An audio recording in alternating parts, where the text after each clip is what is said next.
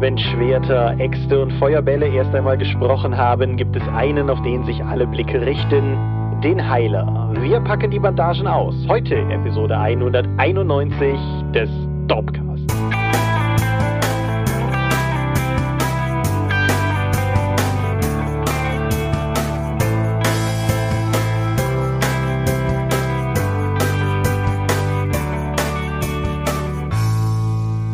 Hi und herzlich. Ja, super. Gut, Thomas. Erstes Wort verkackt. Das erste Wort ist Hi. Hi und herzlich willkommen zur Episode 191 des Dorpcasts. Aber wir haben uns heute hier versammelt, um über Dinge zu reden, die mit Rollenspiel zu tun haben. Und wenn ich wir sage, dann meine ich zum einen dich. Michael Skopje-Mingas, guten Abend. Zum anderen mich, Thomas Michalski. Hi. Und worüber reden wir heute? Heilung im Rollenspiel. Genau. Es ist wie so oft ein Thema, das ihr euch gewünscht habt. Und es ist wie so oft ein Thema, von dem wir vorhin nochmal geguckt haben, ob wir es wirklich noch nicht hatten. Und wir haben festgestellt, wie viele Minuten haben wir da schon mal drüber geredet? Was Drei Minuten in Dorpcast 48. Ja, ich denke, da kann man da auch mal gucken. Wie ich schon zu dir sagte, wenn wir statt drei Minuten 30 darüber reden, sehe ich durchaus die Chance, dass wir doppelt so viel Inhalt vermitteln können wie damals.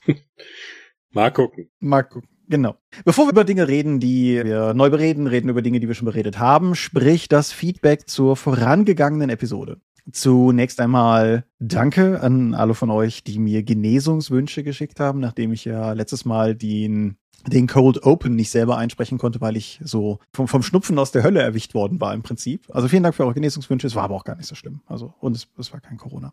Aber es, es war einfach nur, es, es klang nicht schön, wenn ich geredet habe und deshalb hab ich, haben wir die Dorp-KI nach vorne geschickt. Ja, andere, andere Feedback-Sache, die ich noch kurz aufgreifen wollte. Der Andi hat unter unserer Folge kommentiert, so ein bisschen die Frage in den Raum geworfen, ob Leute denn heutzutage eigentlich überhaupt noch so große Kampagnen spielen würden. Da würde ich einfach mal eiskalt behaupten, ja, ja. Ich weiß nicht, ob du da eine Meinung zu hast? Ja, auf jeden Fall. Ja. Also es kommen ja immer noch Anfragen rein für die sieben gezeichnete Kampagne, die Leute halt noch spielen wollen. Genauso wie die anderen DSA 5 Kampagnen, die ich halt täglich quasi im Feedback dann noch sehe, wo Leute nachfragen, so hier, druck doch mal Theaterritter 1 und 2 nach, wir wollen das jetzt noch spielen. Rabenkrieg ist jetzt abgeschlossen, kommt dafür noch ein Sammelband, die Sternträgerkampagne werden wir auch spielen. Also die Leute spielen das noch und diese sechs Abenteuer-Dinger sind aus meiner Sicht schon große Kampagnen, die sind ja in etwa wie ein Abenteuerpfad bei Pathfinder. Oder auch diese Kampagnenbücher, die für die die 5 jetzt noch rauskommen, da spielt man ja ein Jahr dran, das ist für mich ja schon, würde ich sagen, lange. Ja, ja, definitiv. Aber das, das ist ja nur ein Aspekt, also es gibt ja viele Leute, die, die spielen halt sieben gezeigt Gezeichnete. Das ist ja so eine Art in DSA In-Joke, wo Leute dann sagen, ich spiele seit sieben Jahren dran, ich seit neun, haha, ihr Anfänger, ich bin seit zwölf Jahren da dran, die zu leiten. So, hm. Ja, ich vermute, das kann man noch irgendwie gerafter machen. Aber nee, absolut, absolut richtig.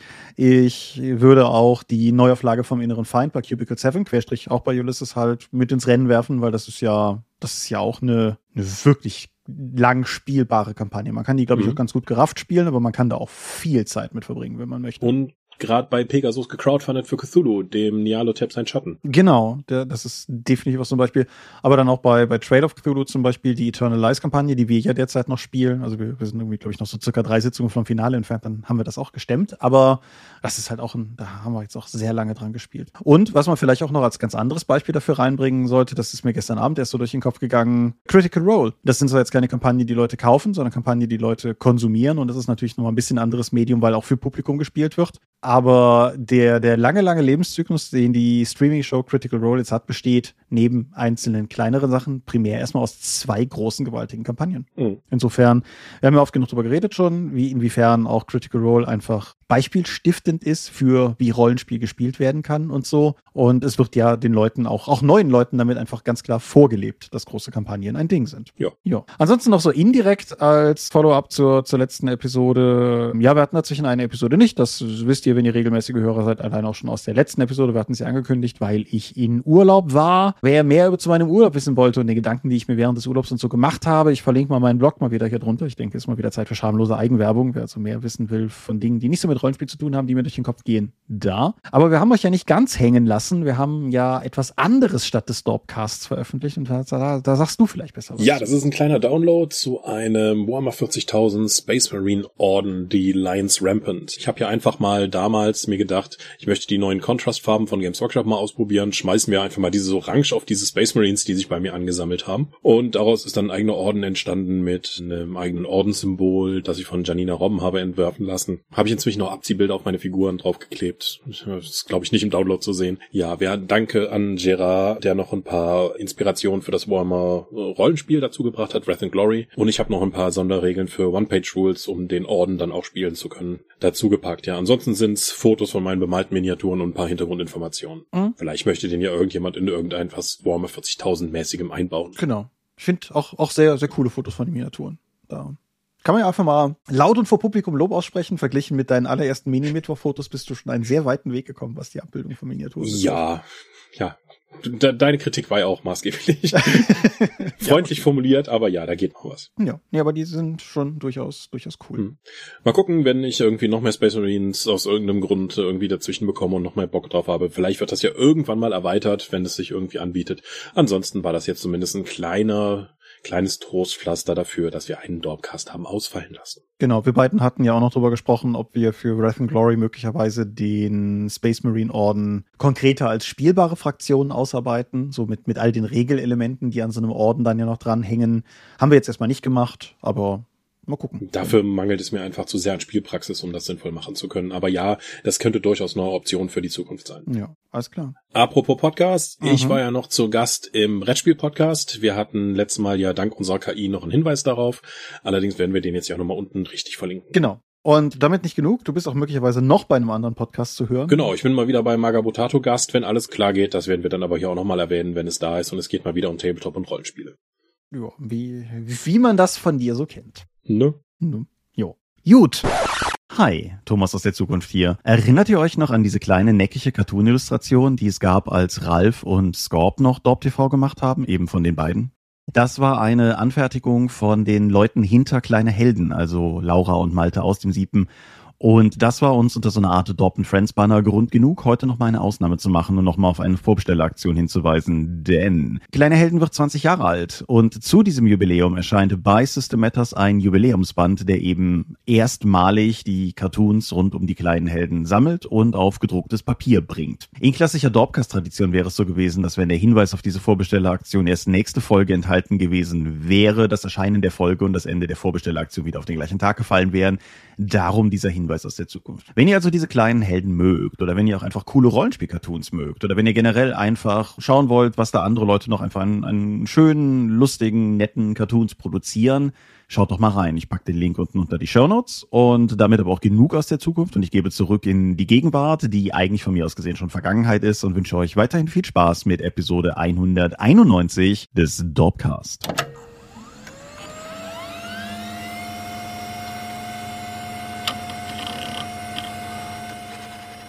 Damit haben wir mehr oder weniger alles abgefrühstückt, was ich mir hier aufgeschrieben hatte an Themen vor dem Thema. Und damit kommen wir zur Medienschau. Du oder ich? Ich fange mal an. Mhm. Ich habe auf Netflix die neuen My Little Pony Film gesehen. Mhm. Der heißt zielgebend My Little Pony, eine neue Generation. Weil es geht jetzt in die fünfte Generation der Ponys und die von uns geliebten Fluttershy und den Rest der, der Main Six. Gar nicht irgendwie voreingenommen hier. Nein, also Fluttershy ist das beste Pony.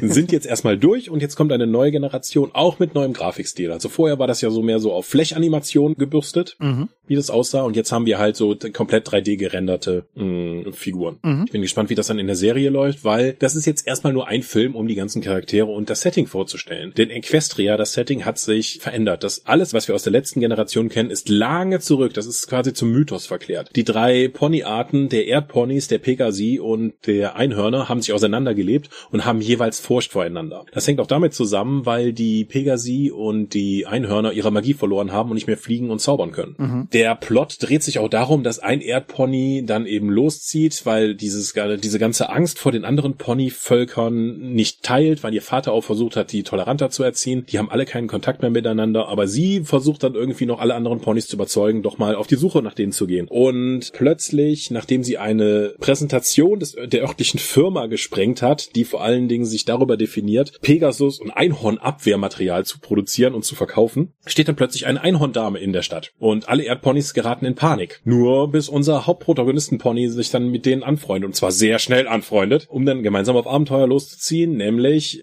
die Magie wiederherzustellen, um damit dann vielleicht alle Ponyvölker wieder miteinander zu verbinden. Und dann ziehen sie los mit dem Einhorn und dann kommen sie erstmal dann in die Stadt der Pegasi und müssen feststellen, die können nicht mehr fliegen. Was ist das denn? Die, auch die Pegasi halten die Erdponys für dumm und stinkend und dass die Einhörner einem das Gehirn verhexen können.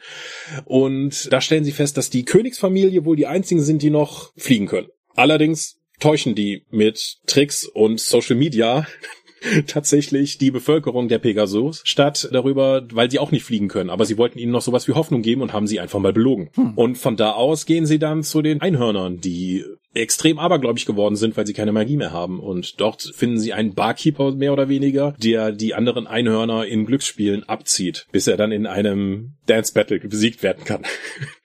um dann einen weiteren Teil von diesem MacGuffin zu finden. Der MacGuffin funktioniert nicht, sie kehren in die Erdponystadt zurück und dort hat inzwischen so eine Art faschistisches Regime sich aufgebaut, weil das Fearmongering von dieser Firma noch weiter gestärkt wurde, bis sie dann am Ende alle Freunde werden. Das ist ein ganz interessanter Verlauf, weil A, diese ganze Idee Freundschaft ist Magie ist hier komplett ins Gegenteil verzerrt. Alle Ponys haben Angst voreinander. Es wird durch dieses Verursachen von Angst und der Abgrenzung schaffen sich einige Leute Machtpositionen und nehmen halt auch aus. Das ist besonders klar bei den Erdponys. Da gibt es einen ganzen Song, der hieß, der heißt Angry Mob, mhm.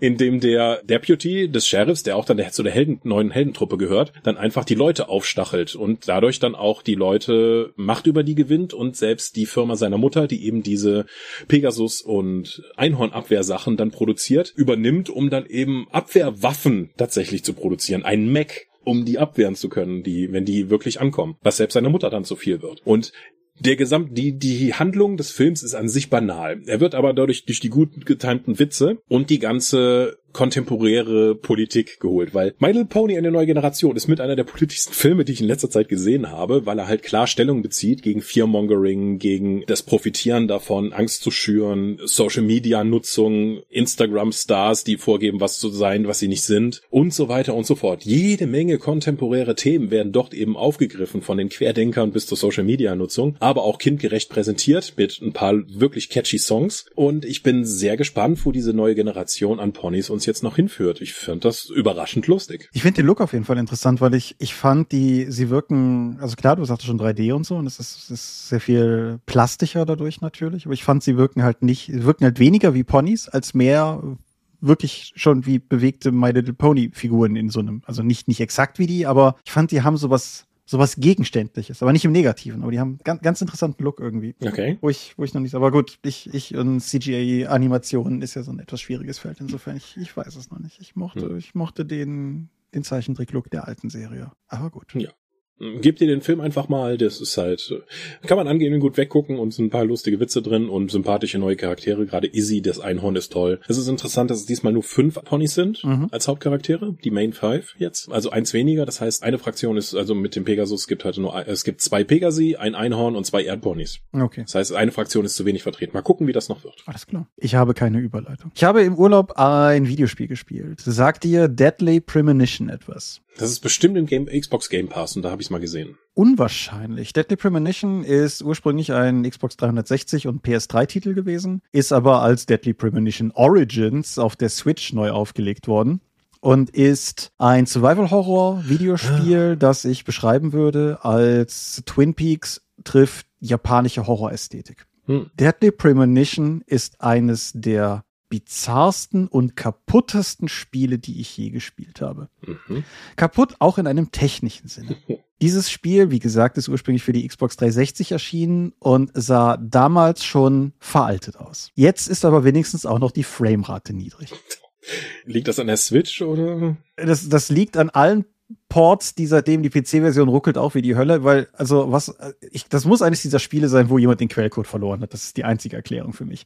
Es hat ein paar mögliche krasse Game-Breaking Bugs, so, davon habe ich keinen gehabt. Es ist mir trotzdem innerhalb der circa 18 Stunden, die ich dran gespielt habe, insgesamt sechsmal abgestürzt, was für ein Konsolenspiel schon, finde ich, hm. ordentlich ist. Ich hatte aber auch diverseste andere faszinierende Bugs. Es gab eine Brücke, über die ich mal nicht drüber fahren konnte, weil das Spiel die, die das für eine Wand gehalten hat. Es gab einen Tunnel, Durch den ich mal nicht durchfahren konnte, weil das Spiel offensichtlich nicht mehr sich dran erinnert hat, dass man hier durch den Berg durchfahren kann. Also singe. Deadly Premonition steuert sich scheiße.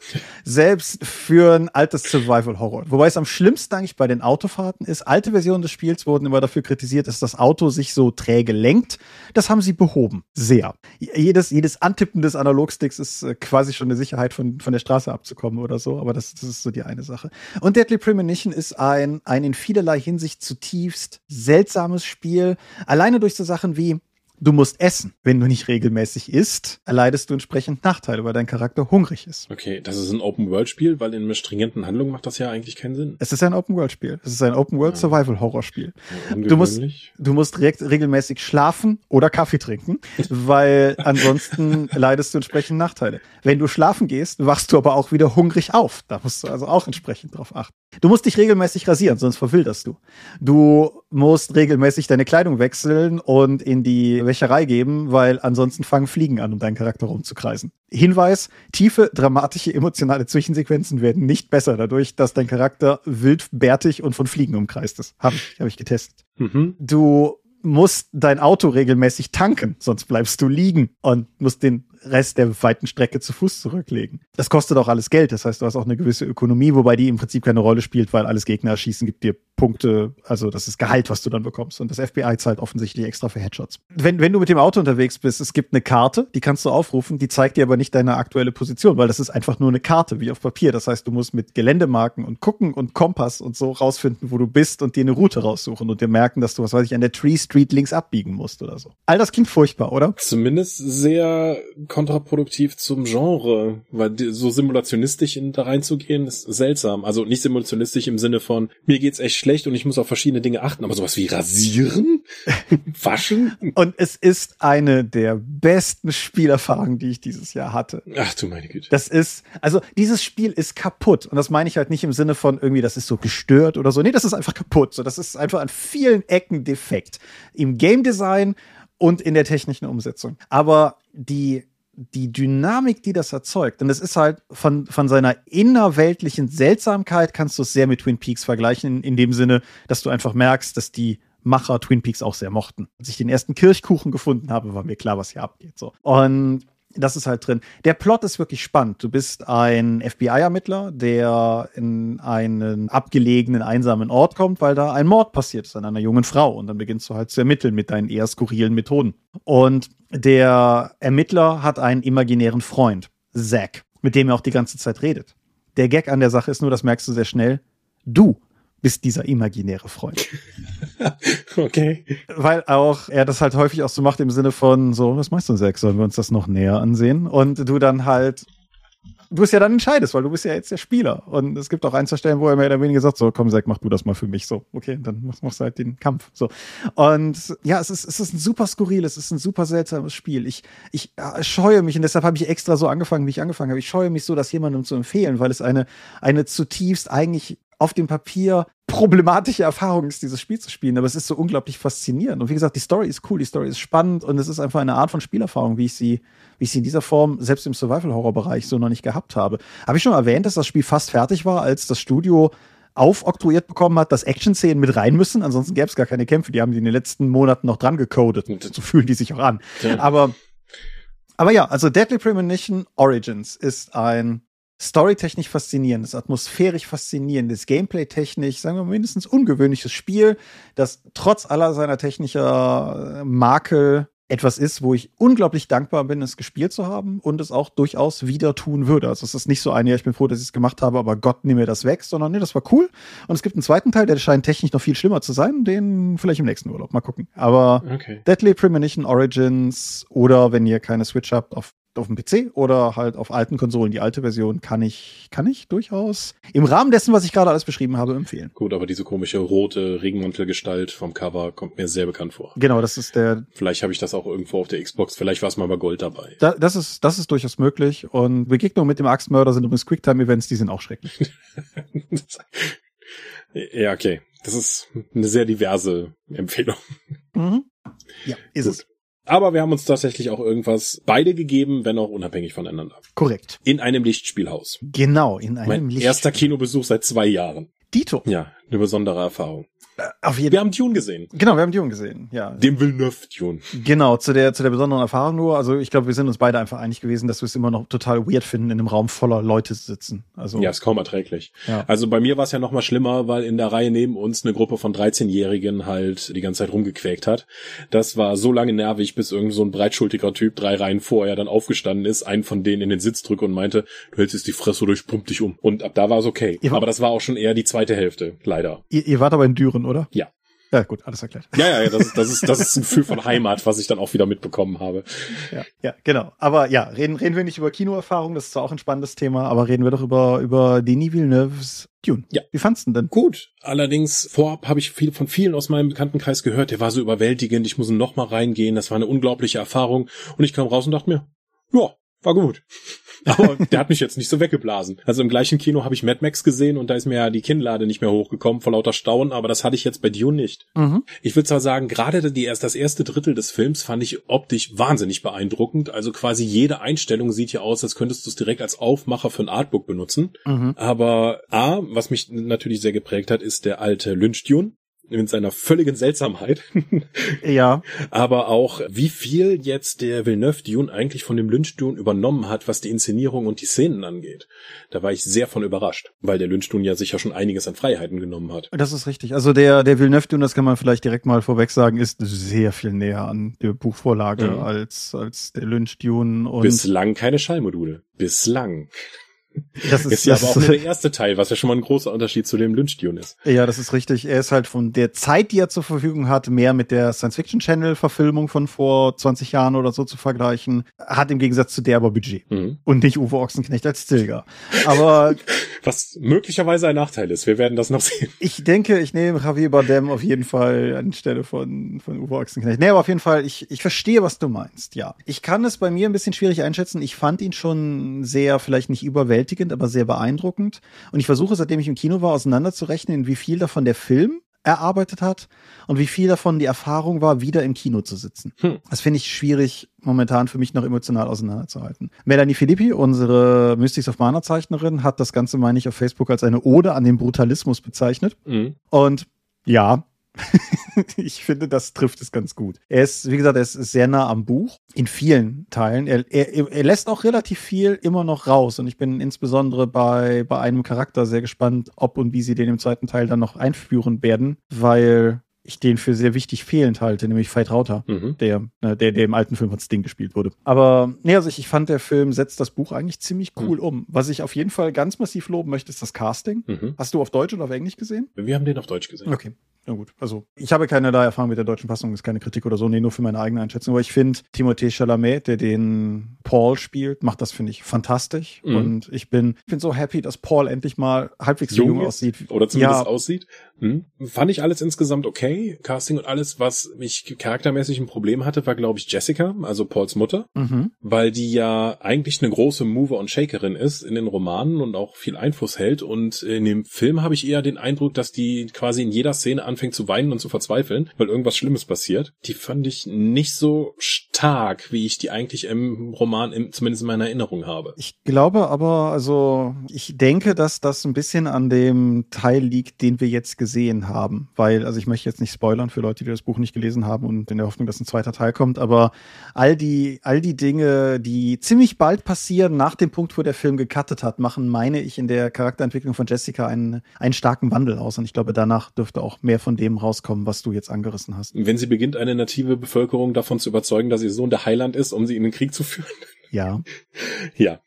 Ist, ich spoiler, ich kenne da nichts. Das ist ein Ja. Buch, das wesentlich älter ist als wir. Ich glaube, da können wir einfach so drüber reden, dass es weitestgehend Ja, keiner- ich, ich, ich finde, ich finde, Leute sollen das lesen. Aber ja, gut. aber ich war mit einer Freundin drin, die hat den Lynch nicht präsent gehabt und Mhm. auch das Buch nicht gelesen. Und ich hatte am Ende so gefragt, hast du eigentlich verstanden, worum es dir geht? So, ja, wieso? Ich hatte nämlich stellenweise schon den Eindruck, so, dass es doch ein bisschen arg konfus ist. Es hatte jetzt nicht diese ASMR über Gedanken werden einfach übersprochen über das Bild, wie die alte Lynch-Fassung das hatte, was ja nochmal super sperrig und seltsam war. Ich, ich, mag, das, ich mag das am liebsten in der, in der alten Fassung, wenn Irulan zu Beginn ihren Monolog hält und dann ausgeblendet wird und dann wieder eingeblendet wird, weil sie immer noch redet. Das, das, das ist das Beste an der alten Fassung, was auch immer die da geritten hat. Aber ja.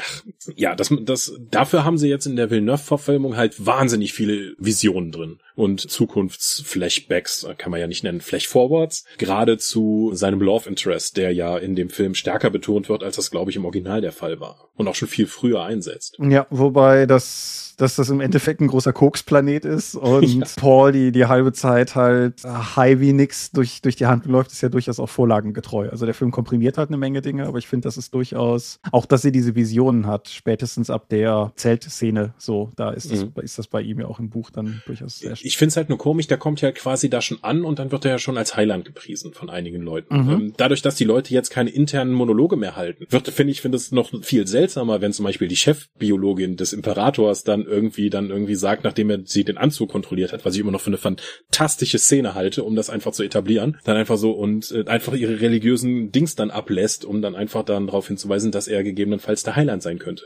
Wenn du das einfach so gemurmelt hörst, wird das ja eigentlich irgendwie im ganzen Kontext noch viel seltsamer, als wenn es diesen inneren Monolog gibt, wenn die Leute nur das selbst reflektieren. Ja, das stimmt. Ich finde generell, um vielleicht nochmal auf diesen Verständnisaspekt erstmal zurückzukommen, den du angesprochen hast, ich glaube, das geht ein bisschen in eine ähnliche Richtung wie etwas, was ich aus der anderen Seite immer bei den Harry Potter-Filmen erfahren habe. Nerd-Eingeständnis, ich habe Harry Potter nie gelesen. Hm. Und es gab keinen Harry Potter-Film, in dem ich nicht mit Freunden im Kino war und wo mir Leute danach abgesprochen haben, abgesprochen haben, dass ich verstanden haben könnte, was passiert ist. Mhm. Und ich glaube, man darf nicht unterschätzen, wie viel Publikum auch einfach versteht. Vielleicht fehlen Details, vielleicht verstehen sie bestimmte Zusammenhänge nicht, aber das ist vielleicht auch gar nicht schlimm. So. Die einzige Frage, die ich bekommen habe, war, wenn es das Spice nur auf dem, auf Arrakis gibt und die Navigatoren das brauchen, wie sind sie nach Arrakis gekommen? die Antwort ist auf banale Raumfahrt. Das war halt scheiße. Ja. Ja, wird im Film aber nicht gesagt. Auch was halt nicht rauskommt, ist, dass es ja eigentlich noch eine Heirat zwischen den Hakonnen und den Atreides geben sollte, die dann aber geplatzt ist, weil Leto eben gern seine, lieber seine Kokubine knallt, anstatt eine politische Heirat zu machen, weswegen jetzt eigentlich der Konflikt nicht so dargelegt wird, wie das eigentlich ja äh, passiert. Ja, der, der Film, nebenbei, liebe Dorpcast-Hörer, wenn ihr das Buch nicht gelesen und die Filme nicht gesehen habt, sagt uns mal, ob ihr überhaupt versteht, was wir gerade die letzten fünf Minuten geredet haben. Aber es wird zum Beispiel ja auch im Film, finde ich, nur sehr bedingt deutlich, dass die Anwesenheit der imperialen Truppen mit bei bei dem Klimax der, der Auseinandersetzung so. Das ist ja eigentlich auch eher so ein geheimes Ding, so, weil mhm. der, der äh, Padischer Imperator soll ja, soll ja eigentlich nicht, also der hat da ja gar nichts mit zu tun oder so. Das ist Und, schon eine etwas stumpfe Intrige, die da gesponnen wird. ja, das, das war auch einer von den, von den beiden, mit denen ich im Kino war, meinte nachher auch so, das war sein Plan, so. ja. Hm. Ja, aber alleine die Szene, wie die Sadaka halt im vorgestellt werden, die, die Inszenierung da ist brutal gut. Ja, ich, ich finde ich finde cool, dass sie, dass sie unterschiedliche Sprachen teilweise sprechen. Ja. Was, etwas, was von, an wo ich mich zumindest nicht erinnere, dass das im Buch thematisiert worden wäre. Mag aber auch, also ist schon wieder zwei Jahre her, dass ich es gelesen habe. Vor allen Dingen die Geheimsprachen, die sie halt mit den Fingern haben, aber das ist ja im Film sehr stark thematisiert. Ja, das, das ist auf jeden Fall cool, aber halt auch einfach in der Szene, wo sie die Sadoka einsammeln, dass die halt die, die, sprechen halt einfach nicht Englisch oder Deutsch, sondern halt mhm. ne, was anderes so. Und das finde ich halt durchaus ziemlich cool. Ich mag, dass die Fremen explizit fremdartiger rüberkommen und nicht einfach nur Typen mit blauen Augen sind. Mhm. So, so alleine, alleine der erste Auftritt von Stilgar ist, finde ich, so viel imposanter als in, in früheren Inkarnationen halt. Mhm. Und, und der Wurm ist schön. Ja. Huey fand ich tatsächlich in der alten Fassung, also den Leibarzt der Atreides fand ich in der alten Fassung besser, weil in dem Gespräch mit Jessica, was die vorher haben, wird überhaupt erstmal seine Motivation, warum er die Hakon hasst und warum er das alles machen könnte, so gemacht. In der neuen Verfilmung wirkt das halt einfach so, ja, es muss halt irgendjemandem. Ja, das, das ist richtig, das stimmt. Und das Shadow Mapes finde ich total komisch eingesetzt. Die, also, wer Dune noch nicht gesehen hat, das ist ein Film, in der etwa 50 Leute in der ersten Hälfte vorgestellt und dann zwei Drittel von denen direkt umgebracht werden. Ja, aber das ist ja durchaus vorlagenkonform. Ja, ja.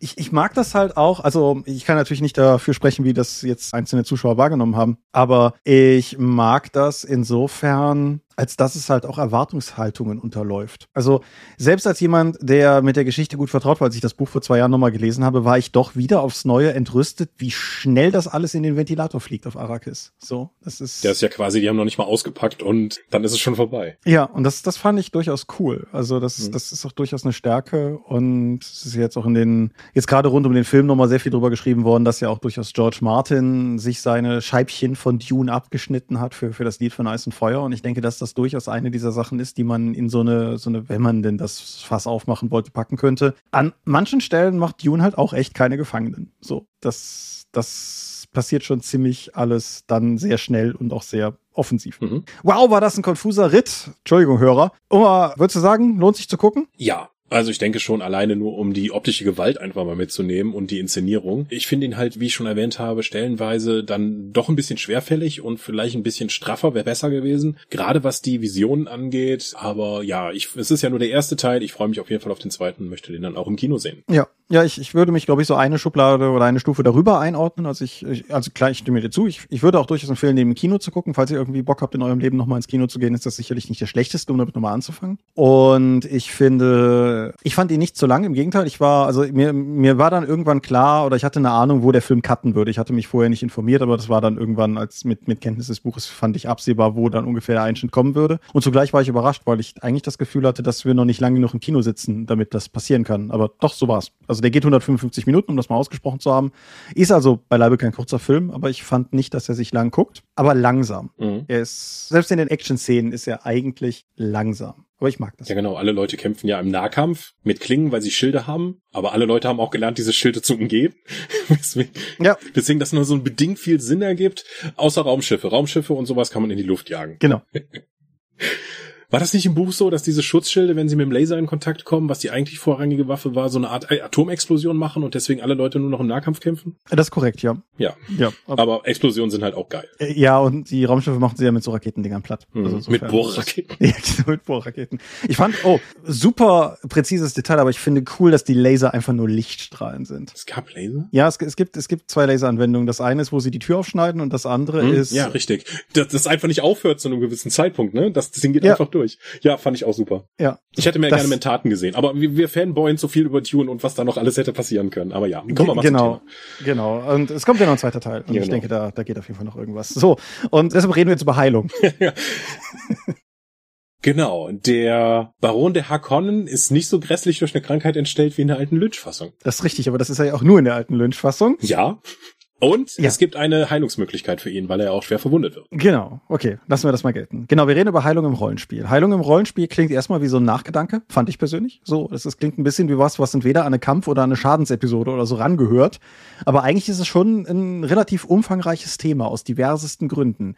Wir haben ja alleine im Vorgespräch festgestellt, dass es dass ja sogar wir, die wir beide mit, ähm, muss man ja auch mal hervorheben, beide mit, mit äh, vorgemachten Notizen in diese Folge hineingehen, sehr unterschiedliche Notizen gemacht haben. Also einfach in sehr unterschiedliche Bereiche hinein. Ja, ich habe gemistische Notizen gemacht. Für überhaltige Überraschung. Ja, alle, alle sind schockiert. Mhm. So. Dann mach doch einfach mal einen Auftakt irgendwo. Genau, also wie Heilung funktioniert, ist ja schon mal einer der Kernelemente des Spiels, mit dem du sagen kannst, was für eine Art Spiel du dir eigentlich vorstellst. Mhm. Denn wir haben auf dem einen Extrem, sagen wir mal, Dungeons Dragons, acht Stunden geschlafen, alles ist vergeben. Ja.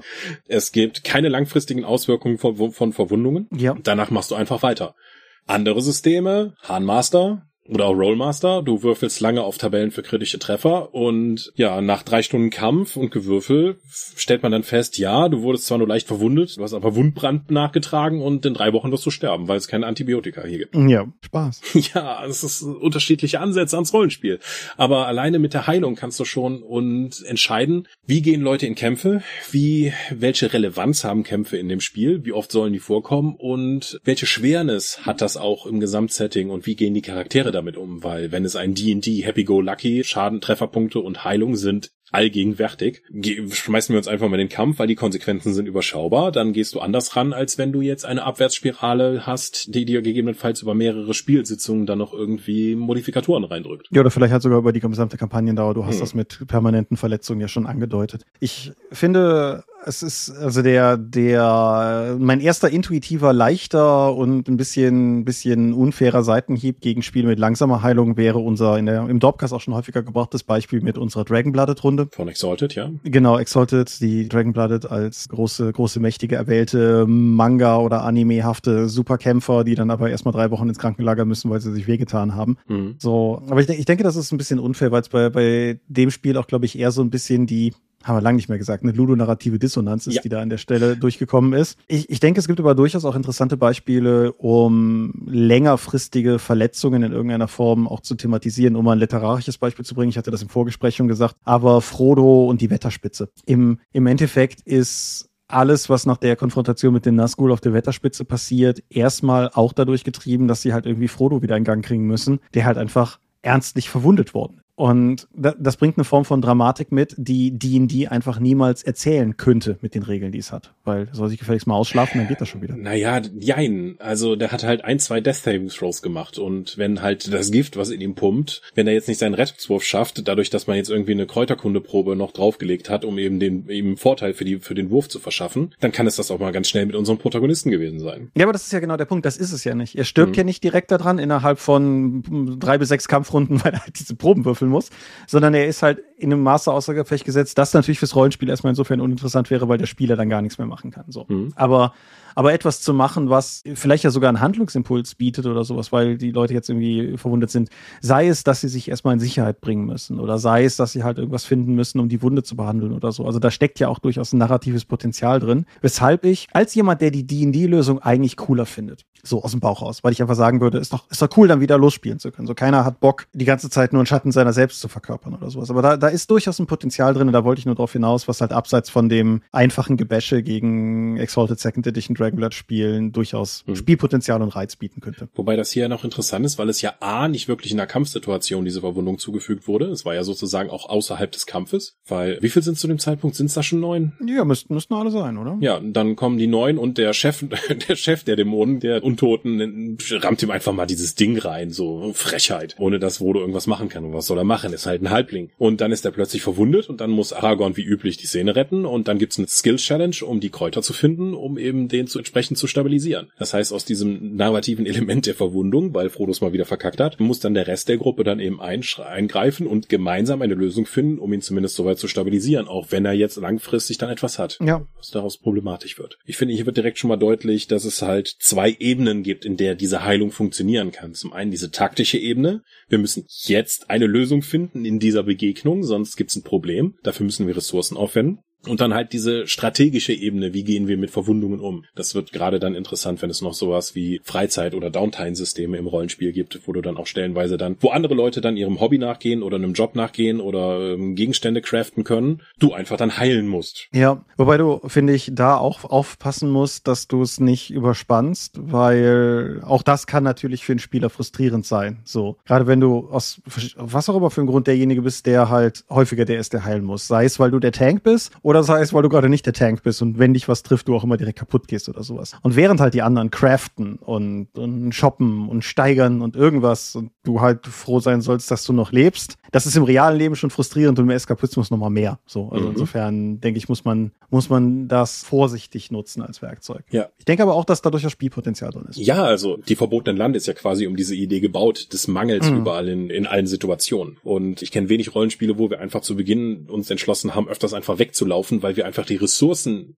weder im Kampf taktisch noch aufbinden konnten, aber auch strategisch wüssten, wenn wir jetzt irgendwann der und der ausfällt und einfach nächsten, am nächsten Tag nicht Essen suchen kann, kriegen wir noch stärkere Mali, weil es dann eben noch Mali durch den Hunger gibt. Mhm. Deswegen muss man sich einfach da schon die Entscheidung treffen. Aber das kannst du ja auch regeltechnisch sagen. Wenn du jetzt sagst D&D, es gibt keine Mali, du hast einfach deine Trefferpunkte, das ist so du hast so lange Erzählrecht in der Szene, wie du eben diese Trefferpunkte hast. Gehen die runter, ist der Spieler raus. Das heißt, du hast sogar noch ein Meta-Element, den Charakter des Spielers zu heilen, damit auch der Spieler am Spiel teilnehmen kann. Mhm. Und es, es, kann ja auch durchaus sein, also um, um einfach mal, um hier auch mal eine DSA-Lanze zu brechen. So, wir haben ja vor einer kurzen Weile, das hatte ich glaube ich in einem Dropcast auch mal erwähnt, zwei DSA-Abenteuer auch bei uns Test gespielt einfach mal und keiner unserer Charaktere waren Kämpfer. Also wir hatten irgendwie einen Botenreiter, einen Geoden und eine Diebin. Und wir waren dann trotzdem in Kampfsituationen und DSA hat ja in DSA 5 äh, das Schmerzsystem, dass wenn du ein Viertel oder die Hälfte oder drei Viertel deiner Lebenspunkte verloren hast, kriegst du Malus. Und da wir alle keine Kämpfer waren, haben wir relativ schnell einfach auch Schaden kassiert. Wir waren halt auch nicht toll gerüstet und so.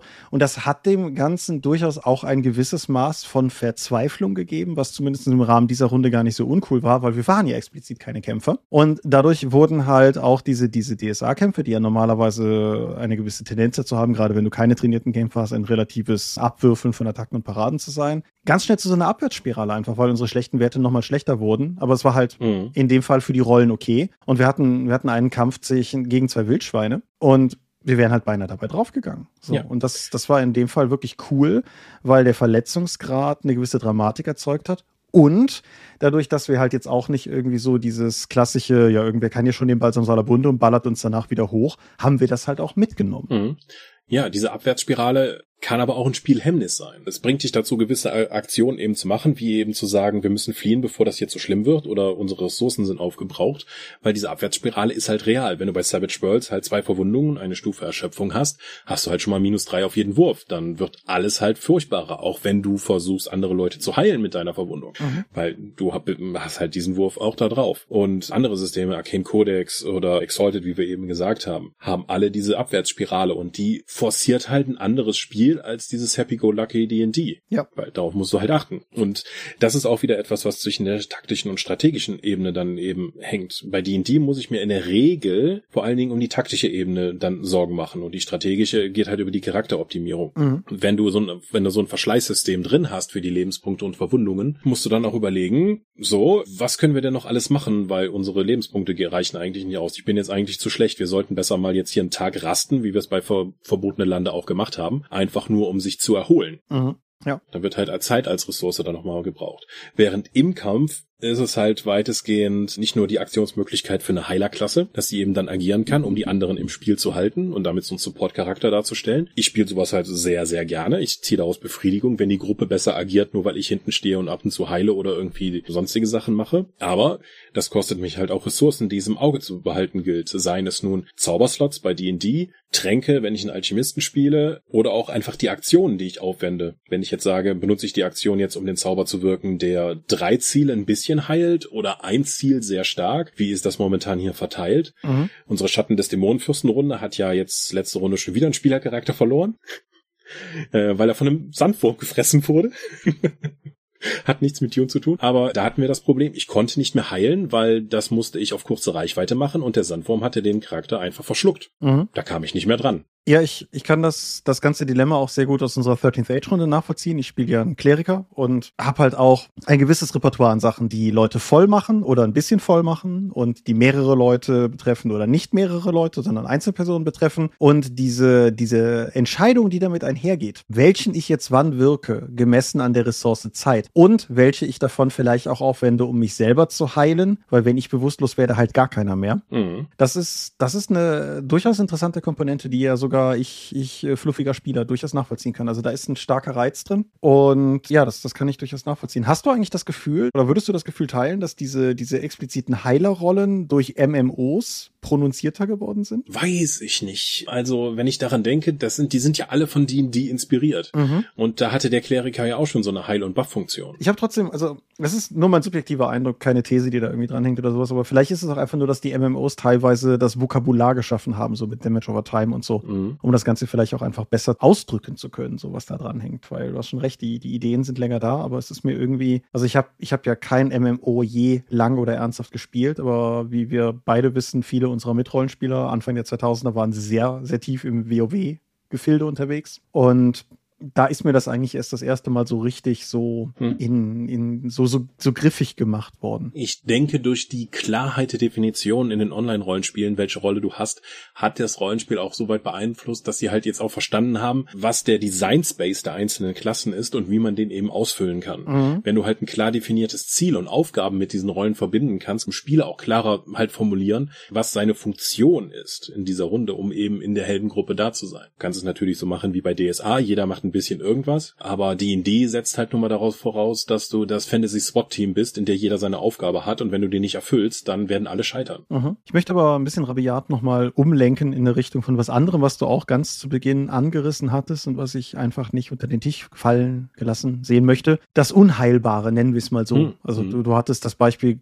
mit, mit kritischen Treffertabellen ja schon angerissen und du warst jetzt bei, bei dem Wundbrand angekommen, aber wir haben ja auch, wir haben zum Beispiel weitaus sehr lange Weimar gespielt, das Spiel, wo du auch durchaus mal einen Körperteil verlieren kannst. Da es lief von Eisen Feuer hat das mit einer etwas anderen Mechanik, also nicht mit kritischen Treffern über eine Tabelle oder sowas, aber da kannst du halt auch durchaus permanente Versehrungen erleiden. Und auf der anderen Seite der, der Option gibt es etwas, was ich persönlich viel schlimmer finde, nämlich das einfach das blanke Abziehen von, permanente Abziehen von Werten. So der permanente Verlust eines Attributpunktes oder sowas. Und ich finde das Unheilbare insofern interessant in diesem ganzen Kontext, weil es natürlich nochmal eine Gefahrendimension aufmacht jenseits von dem, was eigentlich nur, also diesmal, normalerweise ist das Gefährlichste, was dir halt passieren kann, dass du stirbst und dann ist eigentlich auch schon schnell vorbei, weil viel mehr Schlimmes kann eigentlich nicht passieren. Ansonsten hast du halt wahrscheinlich gewonnen. Und das Risiko, permanente Versehrungen zu erleiden, macht Szenen halt automatisch auch nochmal auf einer ganz anderen Ebene gefährlicher. In jedem Kampf geht es halt um mehr. Ja, ich weiß aber, also ich bin da trotzdem sehr zwiegespalten, weil ich, ich habe eigentlich wenig Beispiele in Erinnerung, wo das zu schönen Spielerfahrungen geführt hat. Schöne nicht. Also ich kann sagen, im Tabletop, wenn es Szenario, kampagnenbasierte Spiele gibt, ist es absolut gang und gäbe, den Charakteren permanente Verletzungen zu geben. Und wie zum Beispiel, okay, der hat jetzt ein Bein verloren, deswegen kann mein Gänger halt nur noch rumpeln und hat halt Bewegungspunkte weniger. Mhm. In Miniaturenspielen ist es so, dass du dann dadurch auch noch einen Anreiz haben sollst, die Miniaturen umzubauen, was ich nie gemacht habe, weil so, hey, der hat jetzt ein Bein verloren, dann schneide ich der gerade bemalten, zusammengebauten Miniatur, wo man das Bein ab und ersetzt es durch ein Holzbein.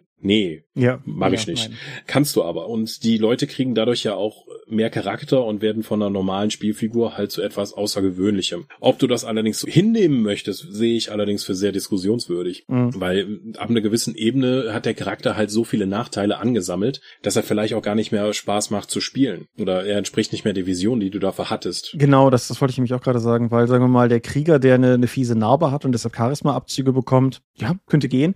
Ein Krieger, der den Schwertarm verliert, ist ein wirkliches Problem. So. Hm. Und umgekehrt halt genauso. Der, der Charmeur, der vor allen Dingen auf, auf Charisma-Interaktionen und so ausgelegt ist, vielleicht ja sogar in einem System mit Social Combat oder so, und der halt die fiese Narbe bekommt und deshalb jetzt irgendwie gruselig aussieht, ist halt auch ein Problem, weil das Charakterkonzept einfach kaputt gegangen ist. Hm. Und das ist eine, das ist eine Schule von Spielstil, die dahinter steckt, aber das ist einfach eine, die ich, die mich persönlich nicht so abholt, sagen wir mal so. Haben wir irgendwann mal was gespielt, wo diese permanenten Verletzungen drin vorgekommen sind? Also wir haben Warhammer Second ja lange gespielt, über 70 Sitzungen. Mhm. Allerdings war das durch das Glückspunktesystem halt nie so, dass wir wirklich in Gefahr waren am Ende. Nee, ich, ich finde, Warhammer 2 ist im Vergleich zur Tödlichkeit von Warhammer 1, das ist, ja. das ist eine ganz andere Liga, ja. Ja, dann, ja, auf jeden Fall. Da war es halt wirklich vor allen Dingen Zufall, wenn du, ob du deinen Charakter behalten oder verloren hast. Ja. Wo ich es persönlich viel härter erlebt habe, ist tatsächlich Warhammer 1. Das habe ich ja auch lange gespielt. Und da, da war das ganz anders. Da sind, da sind eine ganze Menge Körperteile geflogen im Laufe mhm, der, der Ja, ja, quasi ab dem ersten Kampf. Ja. Aber wenn du halt diese kritischen Treffer und diese komplizierteren Verwundungen, die eben nicht nur auf Lebenspunkten basieren, sondern später auch geheilt werden können, stärkst du damit die Rolle von, ja, auch von Heilfiguren und die auch diese Rolle innerhalb der Gruppe haben. Das stimmt. Gerade Warhammer 4 hat ja durch seine komplexen Treffertabellen, die halt nicht nur mit Arm ab hantieren, sondern jetzt hast du auch einen komplizierten Bruch und da muss sich halt jemand drum kümmern. Genauso wie das mit den Krankheiten bei Warhammer 4 funktioniert. Das heißt, wenn du keinen, nicht mindestens einen guten Heiler in der Gruppe hast, würde ich nicht unbedingt auf Abenteuer ausziehen wollen. Mhm. In dem System. Ja, das stimmt. Und gerade auch da Warhammer ja nicht nur auf Verletzungen setzt, die halt da sehr häufig sind, sondern auch wirklich brutal auf Krankheiten. Ja. Ja, genau, das bringt uns ja sowieso nochmal zu einem ganz anderen Themenfeld, was aber natürlich auch mit in die Heilung reingeht, nämlich halt Krankheiten. Also auf der, auf der einen Seite ist natürlich gerade bei Warhammer durch einen der vier Chaosgötter eine sehr starke Präsenz von allem, was Krankheit ist, mit drin. Nurgle. Mhm. Auf der anderen Seite ist das natürlich momentan auch ein bisschen ein belegtes Thema. Ach, ja. Ich weiß nicht, hättest, hättest du derzeit Bock, eine Kampagne zu spielen, wo eine Seuche ein zentrales Story-Element ist? Ja, warum nicht? Also das sind ja meistens dann so Fantasy übersteigerte Seuchen. Dann würde ich das eher machen. Ich würde das aber eher vermeiden wollen, Krankheiten im Rollenspiel einzusetzen, weil sie oftmals einfach nervig sind. Mhm. Sie nehmen Leute über eine lange Zeit raus, sie sind mit viel Würfeln verbunden, sie sind mit Buchhaltung verbunden, weil du dann nachhalten musst, auf welchem Status gerade diese Krankheit ist, wenn sie durch fünf Stadien läuft. Wo sind wir denn gerade? Hast du jetzt dreimal einen Rettungswurf geschafft, um die komplett loszuwerden oder dann nicht? Bleibt da irgendwie Pockennarben übrig? Viele Krankheitssysteme sind halt unverhältnismäßig komplex dafür, dass sie eigentlich im Spiel selten vorkommen. Und ähnlich wie bei den schweren Verwundungen weiß ich nicht, ob das etwas in dem von mir gewünschten, heldenhaften, eskapistischen Spiel dann so eine zentrale Rolle spielen soll. Bei Verbotene Lande oder so könnte ich mir das schon eher vorstellen, weil da soll es uns alles dreckig gehen, das gehört zum Spiel dazu. Warhammer 4 auch, aber bei den meisten Systemen, die ich spiele, möchte ich das eigentlich nicht auf diese Weise nachhalten. Außer ich werde irgendwie ein Wehrbär und bekomme plus sechs Stärke. Ja, ja, die, die Sache ist, also wenn, wenn es um Krankheiten im Rollenspiel geht, das ist vielleicht auch mal eine eigene Folge irgendwann wert, aber es, es gibt ja, ich denke, es gibt eine sehr, sehr große Unterscheidung zwischen Arten von Krankheiten, um die es gehen könnte. Also Klassiker sind natürlich zum einen sowas wie so Erkältungsviren in jedweder Form, der DSA-Dumpfschädel oder sowas. Mhm. Wie viele DSA-Computerspieler sind bei Sternschweif nicht in die Binge gekommen, weil sie in den Bergen an Kopfschmerzen gestorben sind. Mhm. Aber das ist so die eine Sache. Dann sowas wie Wundbrand, was du schon ansprichst, ist natürlich auch allgemein so ein Fantasy und auch Sword and Sorcery Klassiker einfach, dass Leute halt, ist ja auch, ist ja auch ein starkes Bild, ne? Der, der, der Krieger, der den Kampf zwar überlebt, aber danach dann halt letztendlich doch noch von dem Kampf geholt wird. Mhm. So, oder ist, seine Hand verliert oder so Späße. Genau. Ja. Auch, auch da Game of Thrones hat mehrere durchaus, finde ich, interessante Charaktermomente, die an sowas angeknüpft sind.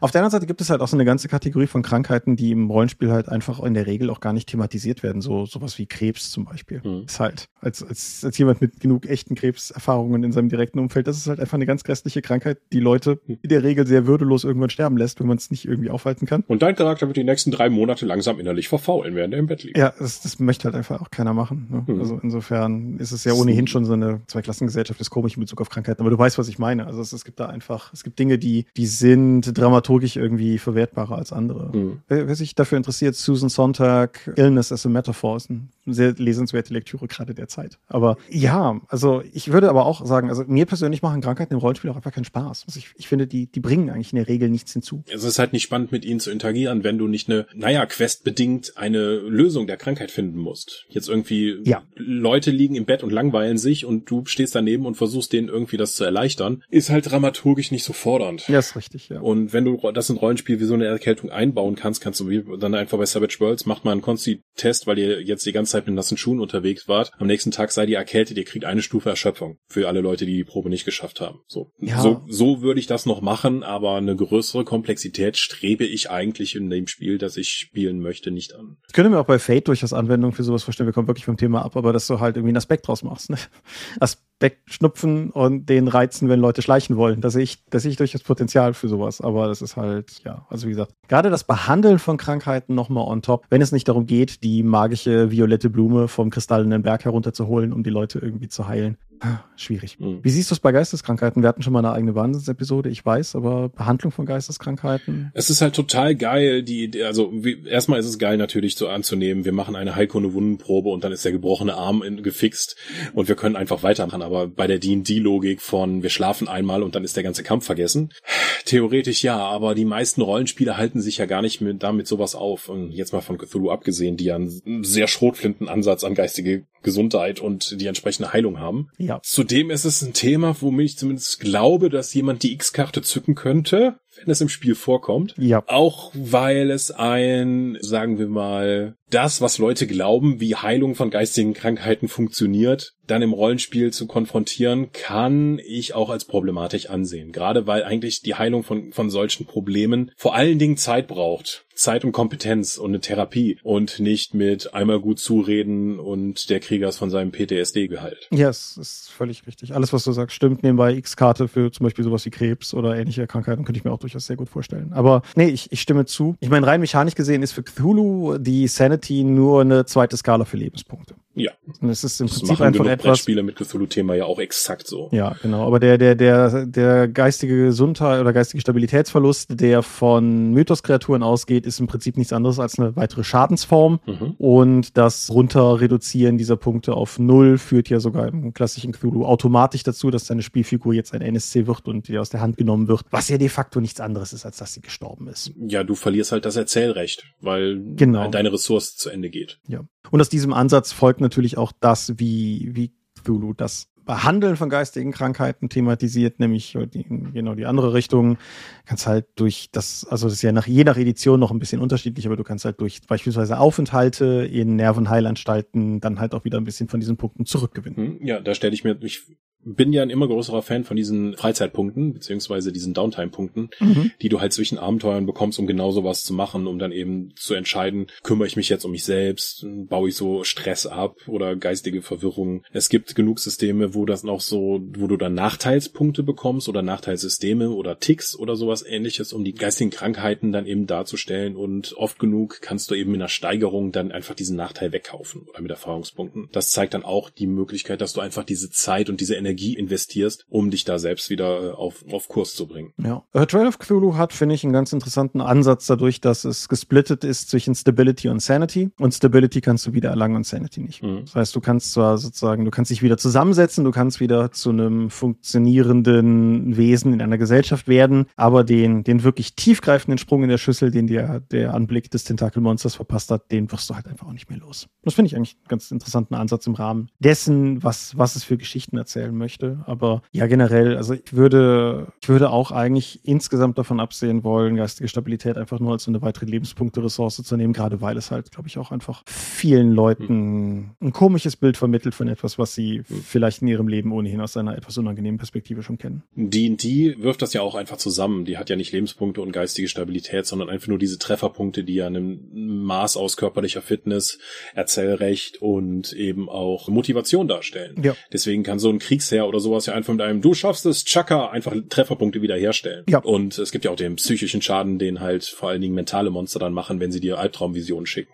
Also das wird einfach da zusammengeworfen und da funktioniert das auch, weil es so super abstrakt ist. Ja, das ist aber natürlich auch dieselbe Welt. Wir haben das eben bei D&D noch gar nicht erwähnt. D&D 4 hatte das ja, glaube ich, sogar noch sehr viel ausgeprägter, so eine Second Wind Mechanik, wo dann, wo dann im Endeffekt ein Charakter einfach nochmal in einer, in einer Bredouillen-Kampfsituation nochmal einfach Punkte locker machen kann, so. Genau, einfach mal durchatmen, sich einen Überblick verschaffen und dann erneuert weiterkämpfen. Ja, das, das ist, finde ich, das ist das klassische Trope aus allen Martial Arts Filmen, wenn der mhm. Schurke den Protagonisten erstmal so lange verdricht, bis der Protagonist im Prinzip fertig ist, aber dann steht er halt doch nochmal Blut und Schweiß tropfend auf und macht dann, wenn es Van Damme ist, irgendeinen Spagat trifft. Ja, von geistiger Stabilität zu Van Damme. Das, das, das gefällt mir. Ja. Einen guten Spagat geschafft, Thomas. Ja, das wird ab hier nicht mehr besser. So.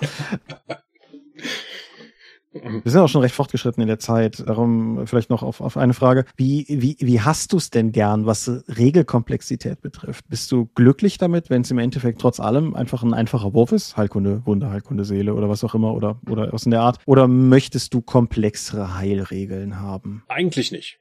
Also eher ersteres. Ich, spiele zwar gerne Heiler, aber ich möchte jetzt nicht wieder mich so tief ins System reinzwängen, dass ich quasi dieses Verlaufsdiagramm hatte, was DSA 3, 4 für Heilkunde Wunden hatte. Das ist dann so eine A4-Seite mit verschiedenen Schritten und was passiert, wenn hier eine Probe misslingt oder was, wenn der Patient das und das macht, dann passiert das. Solche Verlaufsdiagramme brauche ich halt einfach nicht, wenn es nur darum geht, einfach nur Lebenspunkte wiederherzustellen. Mhm. Wir haben noch gar nicht darüber gesprochen, dass es ja die kritischere Variante gibt mit Wunden, ja. die einige Systeme haben haben, die ja auch zu dieser Abschwärtsspirale zum einen führen, weil sie Proben erschweren, aber darüber hinaus dann auch noch schwerer zu heilen sind als normale Lebenspunkte. Mhm. Und das kann man also auch nochmal dann differenzieren. Ja. Und es gibt bestimmt auch einzelne Zauber oder es gibt Regelsysteme, dass zuerst alle Lebenspunkte geheilt werden können müssen und der man, man erholt ist, bevor man sich um die Wunden kümmern kann. Das verlagert dann aber auch wieder das Problem von der Heilung aus der taktischen Ebene, wo ich einfach nur darum kümmern muss, dass die Leute, die auf mich aufpassen, halt stehen bleiben und weiter agieren können und die Spieler ihr Erzählrecht haben, zu der strategischen Ebene, wo ich dann eben schauen kann, was mache ich zwischen den Abenteuern, damit die nächste Begegnung halt nicht, also weniger schlimm wird, weil die Ressourcen besser verteilt werden. Ja, du kannst aber natürlich auch einen ganz interessanten Ansatz beispielsweise daraus machen. Also wenn du ein, ein etwas simulationsorientierteres Spiel haben willst, was aber trotzdem, sagen wir mal, die Erkundung eines Mega-Dungeons oder irgendwas in der Form ist und du hättest jetzt ein Regelwerk, das es dir ermöglicht, jetzt willkürlich aber Lebenspunkte zu regenerieren, aber Wunden brauchen einen Arzt. Mhm. Dann erzeugst du natürlich auch eine, eine Dark Souls, Bloodborne, Darkest Dungeon-hafte, wie tief können wir noch uns noch reinwagen, bevor wir erstmal wieder raus müssen, um uns zu erholen, mhm. Situation. Das, das, ist jetzt nicht per se gut oder schlecht, aber das ist eine, eine Spielart, die mit regulärem D&D finde ich ein bisschen schwierig ist, weil solange die Leute irgendwo einen Ort haben, um acht Stunden in Frieden zu schlafen, ist das halt einfach nicht so die, mhm. die Dynamik, die die Geschichte dadurch halt annehmen würde. Also insofern. Es verschiebt halt das Spiel vom Ressourcenmanagement zu einem Risikomanagement. Das wird dann so eine Push-Your-Luck-Dynamik. Mhm. Wie weit können wir es eigentlich treiben? Da müsste ich aber dafür dann sehen, um so etwas einzusetzen, dass je mehr ich riskiere, desto mehr ich auch rausbekomme, weil sich das sonst nicht lohnt, weil die Leute sonst immer sicher spielen. Ja, ja, das stimmt. Ja. Hast du noch irgendwas? Nee, ich glaube, ich habe genug auf dem gemistischen Teil der Heilung rumgeritten. Ja, wir hatten im Vorgespräch noch die historische Korrektheit von Heilung angesprochen, aber das ist. Ja, die vier Säfte-Lehrer müssen wir jetzt, glaube ich, nicht äh, nochmal besprechen. Nee. Dass du Fisch essen solltest, wenn du halt einer von denen angehörst. Da gab es ja sogar Ernährungsratschläge und so weiter und so fort, wenn einer der vier Säfte halt überschwänglich in einem Menschen vorkommt. Ja, hat sich nicht durchgesetzt, weil es nie funktioniert. Wie ist der Kerl? Galen, ne? Galenius. Der das habe ich nicht mehr präsent. Müsste, müsste. Gut. Wir sind der Waldi Dorp. Wir sind die Heilung all eurer Leiden. Ach, und ihr findet uns unter www.die-dorp.de. Doch bringen wir neben dem Dorpcast auch Rollenspiel-Downloads zu eigenen und fremden Systemen. Manchmal veröffentlichen wir sie als Buch. Dorp TV berichte vor allem von und Messen unter youtube.com slash die Dorp. Wir haben kleidsames Merchandise. Den Dorp-Shop gibt es unter getshirts.com slash Dorp. Wir sind auf rspblogs.de, Facebook und Twitter. At die Dorp geht an den Tom. Meine Webseite gibt es unter thomas-michalski.de. Wir haben einen eigenen Discord-Server unter discord.die-dorp.de. Wir veranstalten die Drakon, die kleine und sympathische Pen Paper Convention in der Eifel, das nächste Mal irgendwann in der Zukunft. Und möglich wird das alles durch eure milden Spenden auf Patreon. Paywalls gibt es keine und die Infos warten auf patreon.com slash die. Ja, Thomas, danke für das Gespräch und die heilsamen Worte zum Thema. Ja, ich dachte, wo ich jetzt auch von meiner Erkältung wieder genesen bin, kann ich das ja einfach mal Mhm. machen. Gut. Ich bedanke mich bei dir für dieses Gespräch. Ich bedanke mich bei euch fürs Zuhören. Wenn wir irgendwas vergessen haben, irgendwas falsch erklärt haben oder all, all solche Dinge, dann wisst ihr ja, wo ihr es uns schreiben könnt, nämlich in die Kommentare unter der Folge. Ich hätte gerne noch Anonamis mit den Kerben erwähnt, weil das behandelt körperliche Gebrechen ja einfach wie geistige und hat dann Auswirkungen darauf, wie du weiter den Charakter spielst. Aber die Episode ist vorbei. Ja, machen wir, machen wir irgendwann anders in einer anderen Episode. Dann, ich fahre erst in ein paar Monaten wieder in Urlaub, deshalb in 14 Tagen hören wir uns an dieser Stelle wieder und bis dahin sage ich Adieu und ciao, ciao. Tschüss.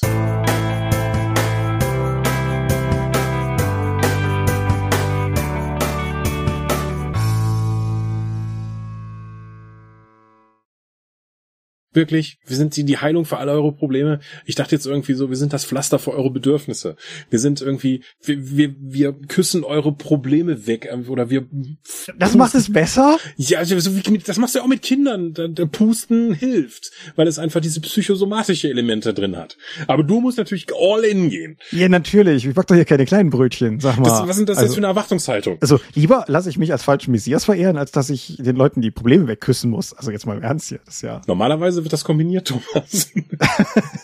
Ja, wir, wir, haben, wir haben ja mit dem Patreon quasi schon eine Kollekte. Also insofern. Also Thomas, es wird gerade nicht besser. Gut, vielleicht hören wir dann einfach auf für heute. Nächstes Mal mit Kirchenchoral. Ich drücke auf Stopp.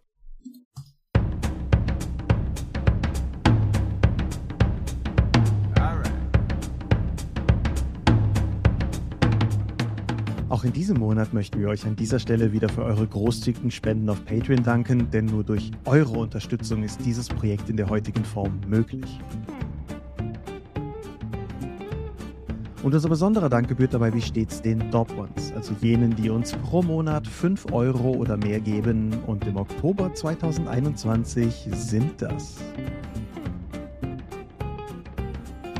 Aika, Alishara, Vitus Arcanion, Arudwan aka AGS, Lambert Behnke, Big Bear, Gerrit Bonn, Bruder Tjorben, Daniela, Daniel Doppelstein, Dorifer, Exeter, Excalibert, Michaela Fege, Björn Finke, Kai Frerich, Marcel Gehlen, Alexander Hartung, Jörn Heimeshoff, Hungerhummel, die 100 Questen Gesellschaft, Dominik Koch, Stefan Lengel, Lichtbringer, Lightweaver, Christoph Lühr, Angus MacLeod, Volker Mantel, Moritz Mehle, Optus, Arzach Rumpelgenorg, Ralf Sandfuchs, Ulrich A. Schmidt, Oliver Schön, Jens Schönheim, Christian Schrader, Rupert Sedelmeier, Alexander Schendi, Lilith Snow White Pink, Sphärenmeisterspiele, Steffs Kleinkrämerei, Stefan T., Florian Steury, Sven, Technosmurf, Teichdragon, Tellurien, Marius Vogel, Jeremias W., Katharina Wagner, Talian Vertimol, Xeledon und Marco Zimmermann. Danke, dass ihr uns freiwillig ohne Paywall und Auflagen so tatkräftig unterstützt, einfach weil ihr es könnt. Danke.